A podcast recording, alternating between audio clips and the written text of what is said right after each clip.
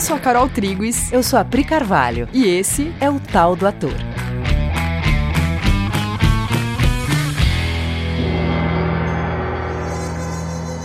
E aí, galera? Oi, gente. Beleza? Como vocês estão? A Bom. gente tá querendo falar de um, de um assunto hoje que ele, ele é comum na vida de todas as pessoas, acredito eu. A gente resolveu falar isso nesse podcast porque o ator, ele vive isso bastante. Acho que todas as pessoas vivem, mas isso faz parte da vida do ator. A é... gente vai falar sobre fazer junto, trabalhar em equipe, criar junto com outras pessoas. Como a Carol falou, para o ator, isso faz parte da tua profissão na raiz dela, porque o teatro é uma arte coletiva. Você vai trabalhar com pessoas sempre, né? Mesmo que você esteja fazendo um monólogo, tem uma equipe por trás disso, né? Tem pessoas que vão te ajudar. Você está fazendo um nem que filme, você, uma nem série. que você faça todas as funções, você faça o seu próprio figurino, você vai ter que lidar com o teatro. É, sim. Você né? vai ter que sempre é, entrar em comunicação, em acordo, em parceria com alguém. Uhum. E a gente acredita que isso serve para todo mundo, né? Porque sempre que a gente se coloca é, no mundo em alguma função, qualquer trabalho que seja, normalmente isso envolve lida com outras pessoas. Né? Você vai abrir um negócio, você vai fazer qualquer coisa, um projeto sempre tem outras pessoas envolvidas com quem você vai ter que se comunicar e se colocar e aprender a ouvir e tudo mais. Então, e a gente tem muita muita experiência com isso. Eu e a Pri, a gente foi muito treinada nesse lugar. A gente aprendeu a abrir mão de qualquer desejo pessoal para que aquilo que precisa ser entregue seja entregue. Isso está sempre na frente da, da nossa relação. É, então as pessoas olham pra gente e falam, nossa, vocês trabalham muito bem juntas, caramba, é mó legal assistir vocês, né? A gente escuta muitos feedbacks muito legais sobre, sobre a nossa relação e sobre como isso chega para as pessoas. E a gente queria dizer que isso foi uma conquista. Isso Sim. foi uma coisa que a gente decidiu é, aprender e a gente recebeu o treinamento de Cauim Anin uhum. para poder aprender a fazer isso. E a gente gostaria de compartilhar isso agora com vocês. Sim, porque a gente percebe que isso é uma coisa que é treinável, sabe? É uma coisa que dá para dá para qualquer pessoa, qualquer dois, qualquer três, qualquer, uhum. qualquer equipe, qualquer pessoa que se dedique a fazer isso rolar, é muito possível. É muito possível. E aí a gente conversando sobre isso, a gente começou a, a querer entender quais são os comportamentos, as ideias, o que, que acontece que impede as pessoas de viverem isso que nitidamente elas gostam. Era isso que eu ia falar. Antes até de falar sobre o que impede, eu queria só reforçar uma coisa que se você não está sentindo isso agora dentro de você, eu tenho certeza que você está, ou você que está ouvindo a gente, que é o quanto a gente deseja ter parcerias legais. Uhum. O quanto é gostoso. Quando você é criança, você quer estar com seus amigos. É muito chato quando você está sozinho em casa. Você quer estar com seus amigos, você quer fazer coisas com seus amigos. Aí você cresce, né? Quanto você deseja que no seu ambiente de trabalho você tenha parceiros legais de trabalho que possam contribuir com você. Como, uhum. como é legal, como é desejável você ter trocas legais com as pessoas. E por outro lado, quando o professor na escola te manda fazer trabalho em grupo, quanto você sofre com isso? Sim. Nossa, acho que são as primeiras experiências que a gente tem com, com lida de trabalho e pessoas é nos trabalhos é. de escola, né? Uhum. Que você percebe que a comunicação não é tão simples, né? Que você quer coisas e as outras pessoas querem outras coisas. Que você isso... tem um jeito de fazer, a outra uhum. pessoa tem outro jeito de fazer. E como é difícil.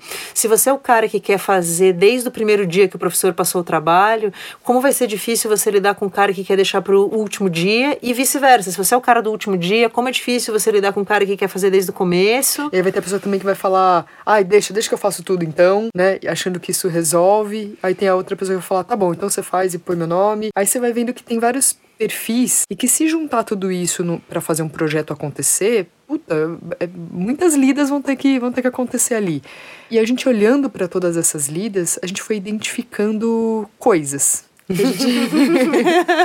Aquilo que a Carol começou a falar, comportamentos muito específicos que vão ser os impeditivos da concretização do seu sonho de princesa de viver num ambiente de parceria e criatividade. Porque todo mundo sabe que quando você se une para fazer uma coisa, o resultado dessa união é muito superior àquilo que você conseguiria fazer sozinho. Sim. Se você já teve na sua vida, eu tenho certeza que vocês já tiveram algum momento onde você concretizou algum, algum projeto em, em, equipe, que seja o trabalho de escola, que seja é, fazer um almoço junto com pessoas, que seja qualquer. Vamos decidir o filme que a gente vai assistir hoje à noite, que seja. O fazer junto ele tem uma, uma magia, ele tem uma sensação que você, quando termina a coisa e todo mundo colhe os frutos do, desse fazer junto, você percebe que você individualmente não chegaria naquele resultado. E ninguém do grupo sozinho chegaria naquele resultado. Só que quando todo mundo se juntou, botou a mão na massa e a coisa rolou, os resultados que todo mundo colhe são maiores do que a junção de individualidades. Nossa, isso é muito assim. Você falou sobre isso, né? Eu lembrei de trabalho de escola escola, que os trabalhos de escola que deram certo, que foram memoráveis, foram os trabalhos em que o nosso grupo fez o trabalho inteiro junto. E o trabalho que não é memorável, que é chatão, é aquele que você divide. Você faz esse pedaço, eu faço esse pedaço, eu faço esse pedaço, uhum. e aí a gente junta no final. Uhum. Ele vira um Frankenstein que tem o tamanho da tua individualidade. Um agrupamento de individualidades. Sim. Que não, não, não gera. Gera você... nada novo. Não. Né?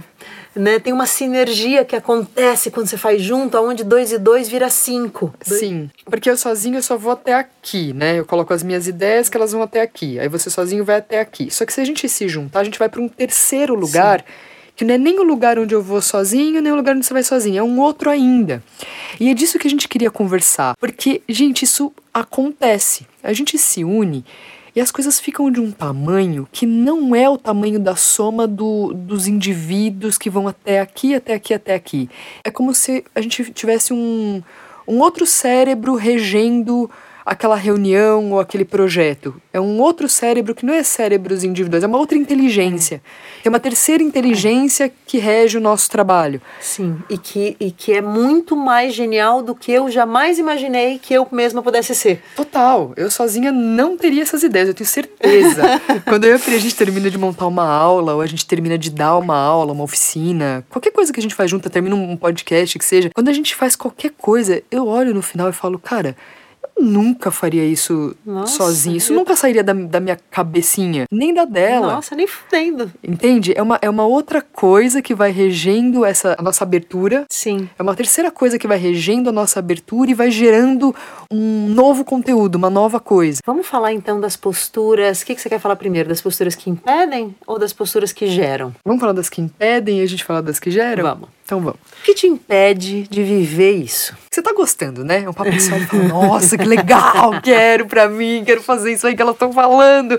Sim, nós queremos fazer isso que a gente tá falando. Então vamos, vamos entender. O que, que, que te impede de viver uma parceria? E tem um, o mais óbvio de todos: competição. Uhum. Se eu quiser ser melhor do que ela, se eu quiser me sobrepor a ela, se eu quiser ganhar no final, eu, né, eu vou entrar em competição com ela e aí isso por definição vai minar minha parceria com ela. Eu vou passar o tempo inteiro monitorando se a ideia dela é melhor ou pior que a minha. Uhum. E eu vou perder de vista o projeto. Exato. Quando a gente entra em competição ou comparação, é, você primeiro fica se comparando e aí você entra numa competitividade de disputa de quem é o melhor, quem é o pior e quem tá fazendo mais, né? Dentro do projeto, Nossa, quem tá trabalhando mais, total. quem tá trabalhando menos, quem teve as melhores ideias. Se você entrar nesse clima, percebe que a sua cabeça imediatamente ela perde de vista o projeto. O projeto fica em segundo plano, a entrega do projeto, o para que aquele projeto se destina, né, ou a quem ele alcançaria, fica em segundo plano. E o primeiro plano da sua tela mental, o que você fica olhando primeiro, tem um eu, sou eu. É. Até onde eu tô indo, o que que eu tô fazendo. Essa ideia que eu tive foi descartada. Por que, que ela descartou a minha ideia? Agora as pessoas vão querer a ideia dela. Aí sua cabeça fica com, com coisas em primeiro plano que só perdeu de vista o projeto. O projeto já era nessa hora. É, deixa de ser importante, literalmente, né? Deixa de ser importante se o projeto tá legal ou não tá legal, se ele tá com qualidade ou não tá com qualidade. Sim. Isso deixa de ser importante. Se importante, ele tá cumprindo a sua função é, ou não. O importante agora é saber quem é melhor, ela ou eu. Uhum. Pronto, entrou em competição, já, já era o projeto na sua cabeça. Ai, gente, que chato viver assim. Que, que triste. Sim, aí as pessoas ficam muito cansadas, né? As pessoas têm dias de trabalho muito cansativos. Quem nunca teve uma reunião de trabalho que você termina a reunião falando, puta, eu tô cansado. Sim, é um cabo de guerra, né? Sim, é um cabo não, de guerra. não é que você tá cansado do projeto, não é que você tá cansado das pessoas, você não tá cansado da empresa, você não tá cansado das coisas, de verdade. Você tá cansado dessa postura. Você tá cansado de competir, você tá cansado de um ambiente competitivo, onde a gente fica falando sobre individualidades e quem se sobrepõe a quem. Quando a gente fica no projeto, o que é o projeto, a entrega, e todo mundo fica objetivamente focado nisso, é prazer. O que a gente sente é prazer. Que é como se todo mundo colocasse algo que faz a coisa fluir para o mesmo lado. Você sempre dá algo que faz a coisa ir para o seu fluxo.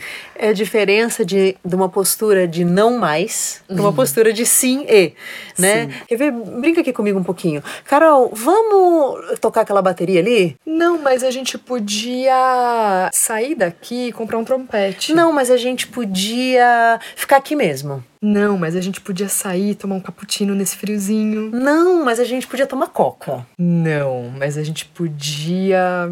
Ah! Entendeu?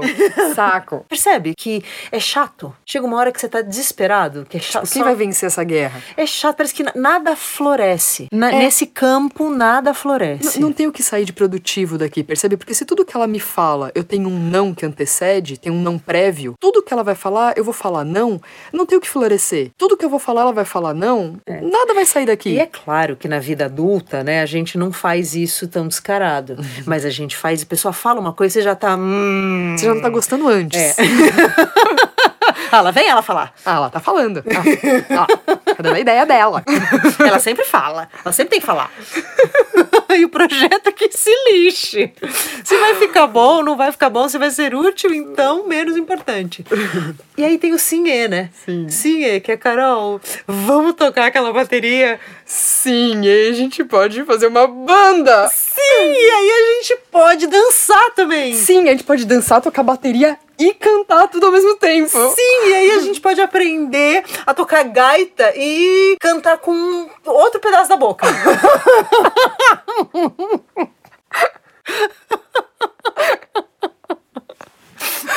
Isso foi uma ideia genial! Entendeu? Aí começam a aparecer ideias geniais.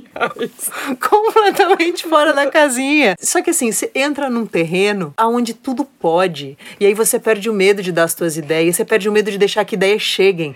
Isso. Gente, ó, a gente tá numa zoeira aqui, a gente tá zoando, mas perceba que assim, ó, o sim prévio, quando você tem um estado de. Puta, é sim, a minha, a minha escuta tá em estado de sim. Eu vou ouvir com um sim interno e aí a gente descobre o que fazer com essa ideia. Se ela é viável, se ela não é viável, se ela tem que sofrer é, modificações para ser viável. Aí a gente vê, mas tem um sim na escuta que gera um ambiente de abertura. Talvez uma ideia que apareça nesse brainstorming que a gente tá aqui, né? Estamos falando coisas, tá? Aí aparece uma ideia. Talvez essa ideia, a princípio, ela não seja viável. Tudo bem. Só que se eu dou um aceite para ela, ela é uma isca de novas ideias. Conta a história do David Lynch. Conto. Que ele tava fazendo um. Eu acho que eu já contei isso num outro podcast. Se eu contei, você vai ouvir de novo essa história. Que ele fala assim: eu tava fazendo um workshop de masterclass dele, e que ele fala isso: que é assim, que você, como artista, você é um, um pescador, você tá num, num rio pescando os peixes, e que você não pode assustar os peixes. Você não pode ter posturas que, que assustam os peixes. Então, por exemplo, é, se você começa a pescaria e vem um peixe pequeno, você não pode entrar em reclamação e falar assim: ah, agora não pesco mais, cadê os peixes grandes? Cadê as ideias boas?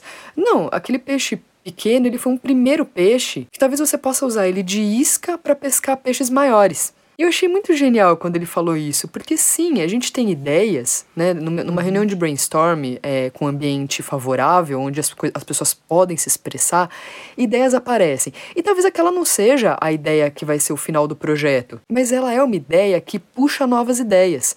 Se você alimentar elas e falar, tá, vamos dar um sim para essa ideia, vamos dar um sim para a próxima, vamos dar um sim para tudo que aparecer.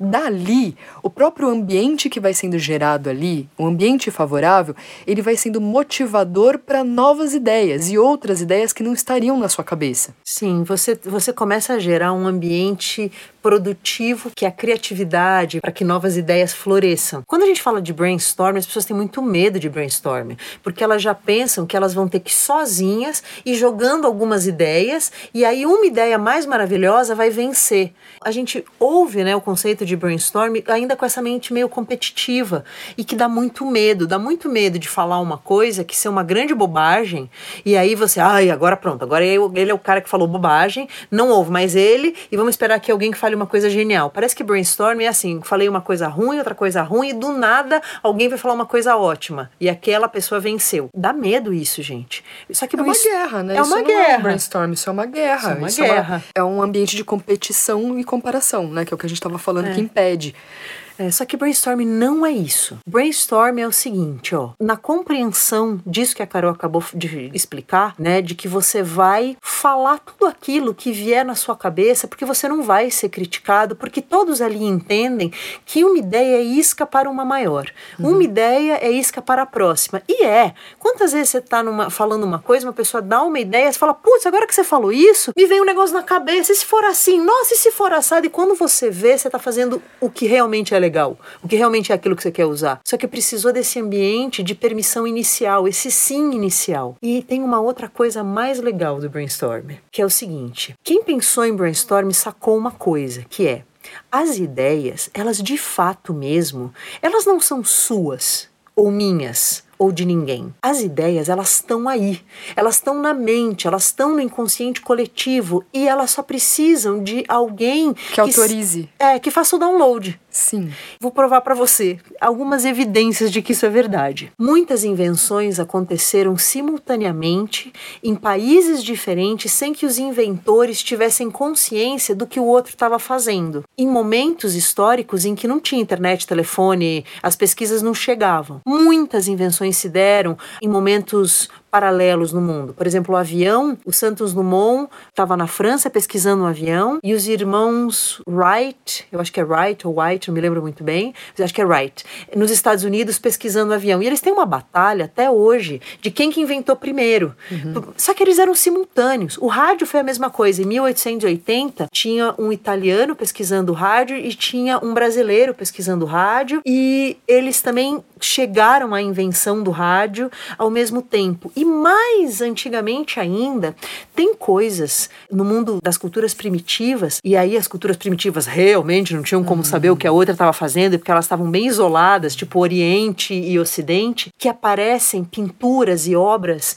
e costumes e coisas e são descobertas, tipo, né, no, no Oriente e na América, sem que um saiba do outro.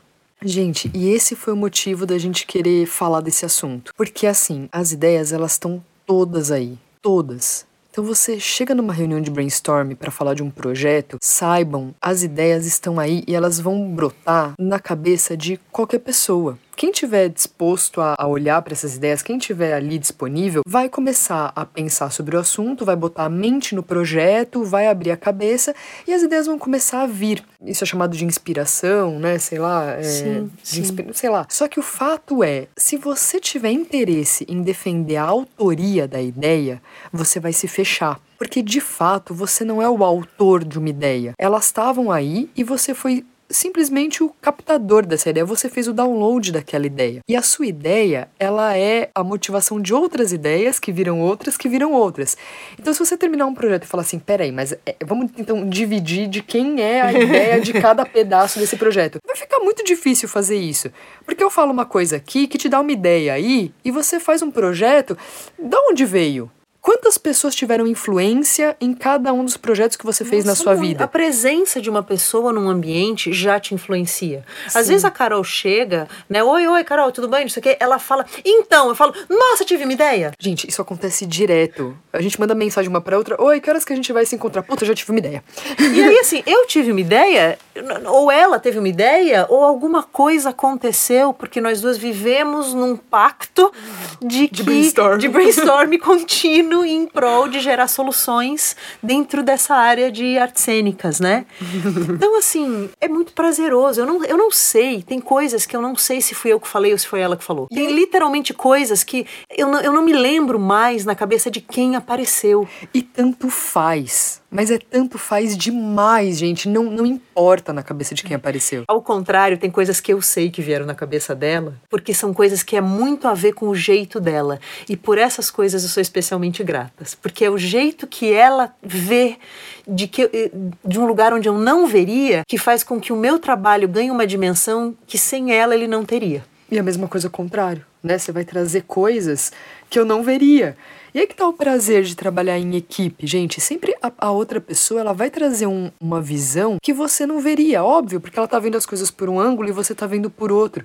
Só que se a meta de vocês for se juntar para descobrir o que, que é o melhor para o projeto, vocês vão descobrir. Eu trago uma coisa, a Pri traz outra. Talvez o que for o que é bom para o projeto não é nem o que eu trouxe nem o que ela trouxe. Uhum. É uma uhum. terceira coisa ainda que não está nem na nossa cabeça, mas que se a gente for tateando, tateando, tateando com a mente aberta, uma hora essa coisa se mostra na nossa frente e aí a gente tem uma ideia que vai vir na cabeça ou de uma ou da outra ou das duas, mas não importa. E a grande satisfação que a gente experimenta não é mais o, ai não, essa ideia foi dela, ou essa ideia foi minha, ou esse projeto é da Pri da Carol. Não, o projeto é legal. Uhum. O projeto e o que o projeto faz na vida das pessoas e no mundo é muito legal. E aí a gente fica feliz de que a gente participou dele. A gente faz parte disso. Mas a gente estava no meio é, disso, é, né? Exato. A gente foi fluxo disso, a gente foi foi cano disso e é muito prazeroso. Que bom, que bom que chegou nas pessoas. E o, a grande satisfação de qualquer pessoa é ver o benefício do que o teu fazer, a tua ideia, a tua coisa gerou em alguém. De fato mesmo, ninguém fica profundamente feliz por receber um crédito. Parabéns, a sua redação foi a melhor. Isso ou parabéns, a sua, a sua redação mudou minha vida, fez eu entender coisas muito profundas sobre a minha relação com a minha mãe, por exemplo. Entende que é muito diferente? É muito diferente. O seu tamanho, a sua sensação interna fica muito diferente é, quando você recebe esse tipo de feedback, sabe? Quando alguém vira para você e fala assim: ó, oh, isso que você fez me fez entender coisas mudou minha vida aqui nesse lugar, ó. Eu expandi a minha, a minha, a minha visão das coisas quando eu entendi isso aqui que você que você me mostrou através da, de uma coisa qualquer, de uma música, de uma peça, de qualquer trabalho que você fez. Você me, me ajudou a entender isso aqui. E aí você vai lá e você vê que a pessoa tá vivendo melhor depois de ter entendido aquilo que você, que você ajudou ela a ver. Isso é um, é um pagamento pra gente. Isso é o que engrandece a gente. Se você vê o seu, o seu nome né, nos créditos de um filme. Isso não te gera essa isso sensação. Isso não te gera essa sensação. Você vê o seu nome nos créditos de um filme só significa que você participou dele. Significa que você realmente trabalhou naquele job, naquela produção. Se aquela produção fez alguém sentir algo, mudar alguma coisa dentro de si, aí você sente um prazer real.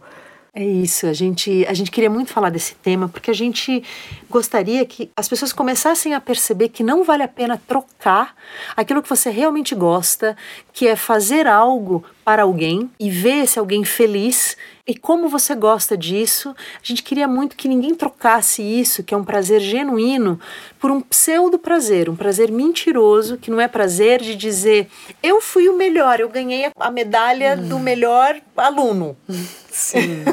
Sim, e você falou um negócio muito legal hoje que acho que eu queria, queria muito, muito compartilhar isso, que é, que é muito verdadeiro na vida do ator. Que é assim, você tá no começo da carreira, ou você tá estudando ainda, e você começa a trabalhar com, com teatro, ou fazer teste, publicidade, né, série, o que, o que for que você estiver fazendo, no começo você tem interesse por feedbacks, né, para entender como está indo o seu trabalho. É porque como você está inseguro, como você não sabe se você é muito bom, no fundo você suspeita que você não seja bom.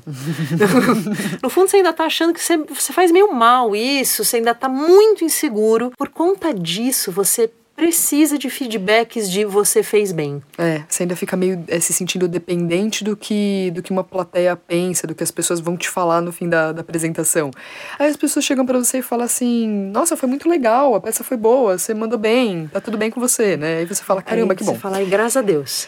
Tá, só que se você ficar ouvindo esse tipo de feedback por muito tempo, se só o que chega para você é, nossa, você é bom, nossa, você é incrível, nossa, você é maravilhoso, caramba, seu trabalho só melhora, você é um gênio, você é maravilhoso, você vai chegar uma hora que você vai começar a ficar muito triste se tudo o que chega para as pessoas é, olha como eu sou bom. olha como eu faço bem. Isso vai chegar uma hora que, que você vai ver que o seu trabalho fica sem propósito, você vai começar a sentir inutilidade. Você se sente isolado e inútil. Sim. Tipo, nossa, Tá, eu sou muito é- bom. Tá, mas, mas vocês e- estão é- ouvindo do que eu tô falando? Isso serve pra alguma coisa? Isso Tá tem mudando alguma relevância? É, isso tá servindo pra você pra alguma coisa? Ou só pra você dizer que eu sou bom? Porque aí o seu trabalho começa a ficar realmente se sentir inútil. E aí você vai ficar triste. E o ator, ele é muito útil. A gente sempre fala isso, né? Sempre a, a tônica das nossas conversas, no fim das contas, Sim. é sempre sobre a utilidade da arte. A gente sempre cai no mesmo lugar que é a função da arte no mundo. Você é útil, isso é um fato. E você pode usar a arte para mostrar coisas para as pessoas que talvez elas sozinhas não estejam vendo. Você pode gerar mudanças muito profundas, de um jeito muito indolor para muitas pessoas ao mesmo tempo, com uma única obra de arte. Sim. Isso é, é como fazer cirurgia na alma de alguém. É, é uma cirurgia É na alma de alguém. E a gente tem tantos exemplos disso na humanidade, né? Tantas pessoas se dedicaram à arte como ferramenta de mudança. A gente tem muitos exemplos disso. Então, é, só que para isso você vai ter que olhar para fora, realmente olhar para fora e ter o desejo de transformar o outro mais do que de ser visto e ser e ser cre- Admirado. admirado ou creditado, né, no, no seu no seu trabalho. Sim, isso tem, o, o seu projeto, aquilo que você realiza, o efeito que você quer causar nas pessoas, tem que ser mais importante para você do que se você vai receber o prêmio de melhor ator. Nossa, sensacional. Né? E para que, que serve é, creditar algo, então, né? Para que, que serve Sim, eu, eu colocar dar crédito. dar créditos para alguém? O crédito ele serve para você saber de onde veio, né? Sei lá, eu vou escrever uma frase de alguém no, no Instagram, eu vou escrever Sim. uma música, uma letra de uma Referencie, música. né? Referencie. Por quê? Porque se a pessoa quiser saber de onde veio aquilo, onde que ela encontra mais daquilo, ela sabe, ela sabe de onde você tirou, ela sabe qual é a fonte de referência que você está usando e ela pode beber dessa fonte também. Isso é muito importante, né? Porque assim, receber o crédito é só dizer quem fez para que se, a se alguém quiser mais, sabe onde buscar. Ela tem acesso, você dá acesso pra pessoa. É só isso. Não é para colocar ninguém em evidência. Que nunca é sobre a pessoa, é sempre sobre o serviço prestado. O conteúdo, né? É isso. Acho que é isso. Acho que esse podcast ficou mais longo, quase 30 minutos. Mas é isso. Mas é isso. A gente queria muito compartilhar isso com vocês. Espero que, que ajude.